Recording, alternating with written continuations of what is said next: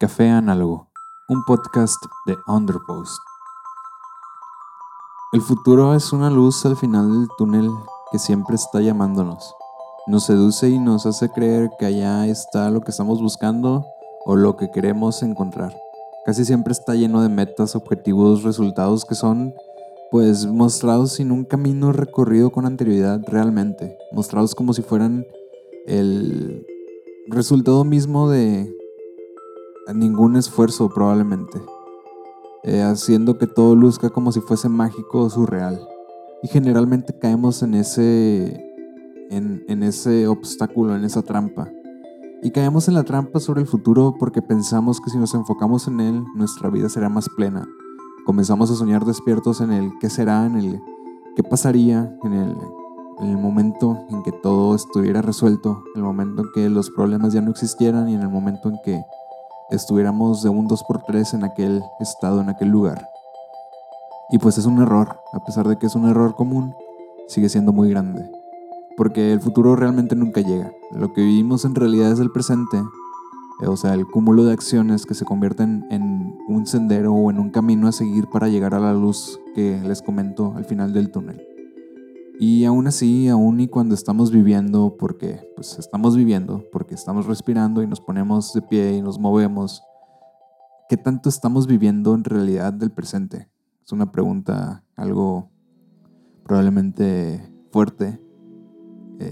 y otra es, ¿estamos conscientes de que el presente es un momento que tiene que vivirse?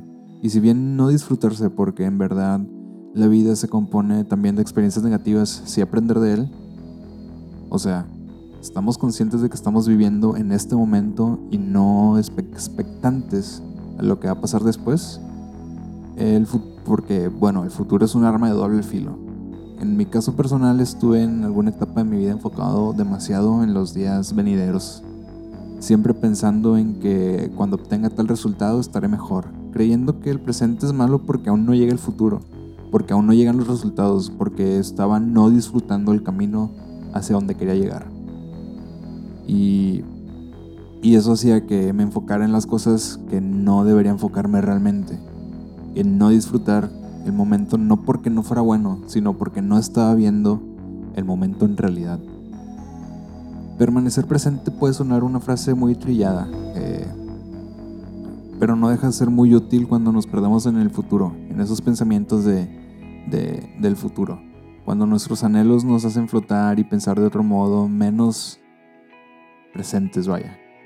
Y es que tampoco está mal tener sueños y anhelos, de hecho estaría mal que no los tuviésemos. El problema es cuando estos se convierten en nuestra manera de ver el mundo y no permanecen siendo lo que son, una meta a alcanzar, no el camino a seguir.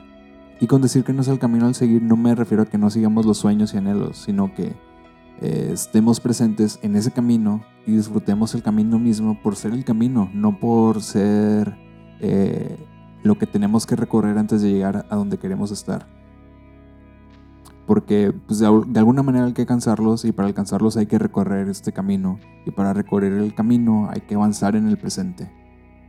Eh, no hay mucho más que quiera agregar a este tema, no lo quiero dar como un consejo como algo así, sino simplemente una reflexión sobre el futuro eh, para mí funciona que intento que mis objetivos se conviertan en el combustible de mis pasos a seguir en el camino y no que se conviertan en un obstáculo. Porque me ha pasado en muchas ocasiones, como decía antes, que ver el futuro como, como algo que está lejano y que es un momento en el que quiero estar, está bien, pero no me, no me ha funcionado centrarme en eso eh, y no disfrutar de lo que estoy haciendo constantemente en el presente. Si tienen alguna otra reflexión que quieran compartirme al respecto de este o otros temas, pueden pasármela por mis redes sociales como arroba Sandoval. También estoy en Medium y pueden leer otros de mis artículos en Underpost, en underpost.xyz. Pueden seguir a Underpost como arroba underpostxyz y de mi parte es todo. Nos vemos la siguiente semana. Cuídense, descansen y chao.